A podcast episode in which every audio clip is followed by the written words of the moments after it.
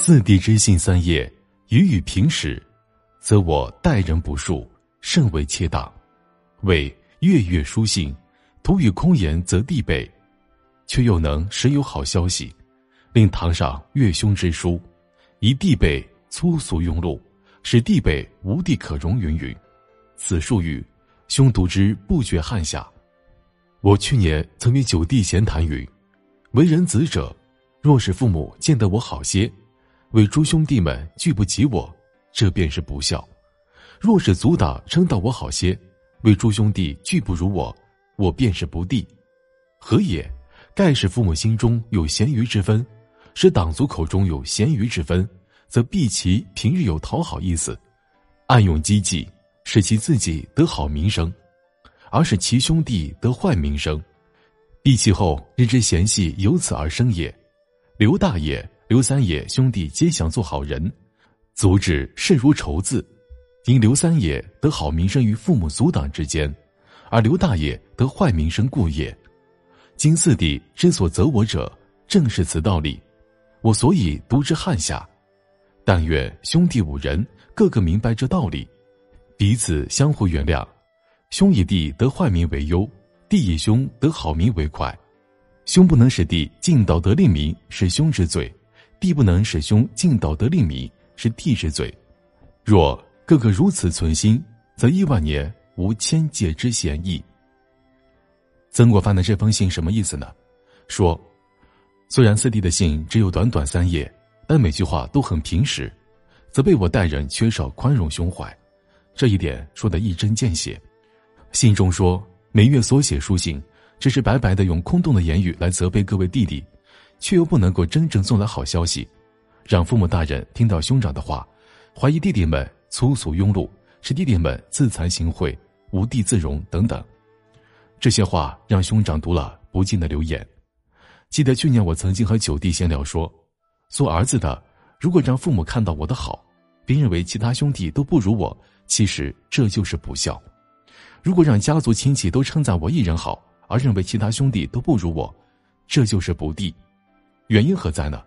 如果父母心中有好坏的区别，以及亲戚族人当中有好坏的分别，那么心中就会刻意讨好的想法，甚至在背地里使用诡计，使自己得到更多好的名声，而让其他兄弟们获得坏名声，那么今后的矛盾就会从这里产生。比如刘大爷、刘三爷兄弟都想做好人，到最后彼此看对方为仇人。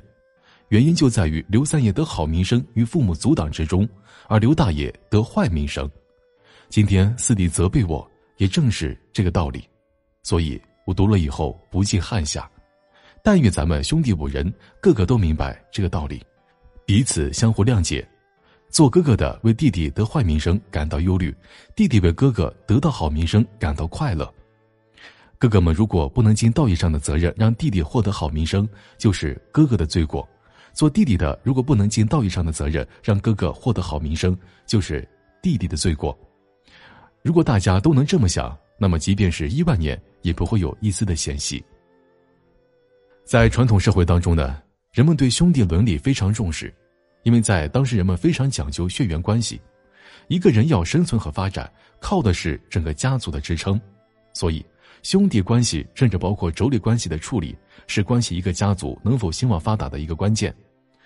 曾国藩对兄弟关系一直特别重视，因为他认为兄弟和虽穷忙，小户必兴；兄弟不和，虽世家换族必败。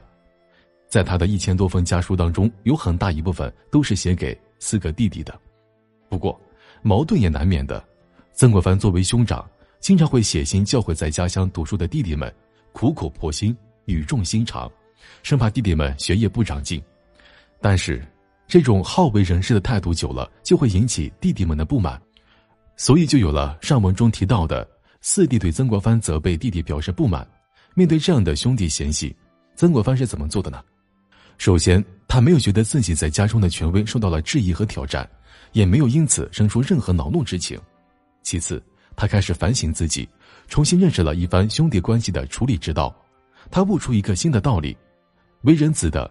如果使父母看见我好些，其他兄弟都不及我，这便是不孝；如果使家庭都称赞我好，认为其他兄弟都不如我，这便是不弟，使自己得到好名声，而使其他兄弟得到坏名声，那以后的嫌隙便会由这里产生。这个观点是曾国藩第一次提出，由此可见曾国藩的心胸之宽，见识之远，也足见他对弟弟们的爱之深。在这次矛盾之后，曾国藩在处理家中事务时，跟弟弟们就多了一些商量的姿态。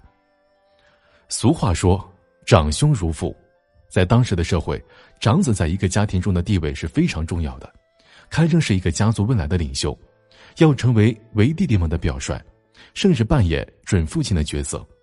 事实上，曾国藩作为一个长子，他从小就受到父亲在这方面对他的教育。曾国藩九年那年，第一个弟弟曾国煌出生，父亲就给他出了一个题目，叫“兄弟谊谊”。曾国藩在文章中表达了对弟的欢喜，这篇文章也赢得了父亲的高度赞赏。曾国藩终其一生都非常重视兄弟关系的和睦，其根本的原因就在于孝。他认为兄弟和睦。也是对父母的孝，正如他所说的“事亲以得欢心为本”。毫无疑问，曾国藩是一个心思细腻的人，能够从父母的角度去考虑很多的问题。就这一点而言，恐怕现在很多人都要感到汗颜了。现在家庭中的兄弟姐妹之间，小时候的确是有过手足之情的，但是长大之后，特别是有了自己的小家之后，加上外人的议论。很容易陷入为博得孝顺的好名声而故意与兄弟姐妹攀比的误区，他们的目的是让自己得到好名声，岂不知这样反而破坏了兄弟姐妹之间的和睦，矛盾争吵由此而来，甚至因此老死不相往来。怎样才算真正的孝呢？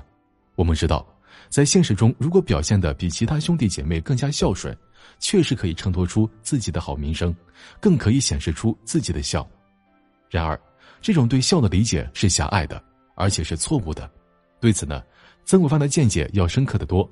他认为，光是自己得好名声，这是不孝。换句话来说，即使自己把分内之事做得再好，无论自己是父母多么的引以为荣，如果不能让兄弟们同时也做好自己，这仍然算上不孝。曾国藩因此时刻警惕自己。实际上，在曾国藩看来，这绝不是一个简单的孝与不孝的问题。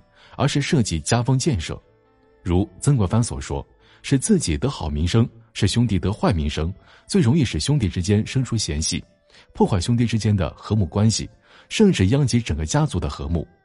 相反，如果兄弟之间能够相互体谅，携手前行，兄弟之间乃至整个家族之间的关系就能够永保和睦。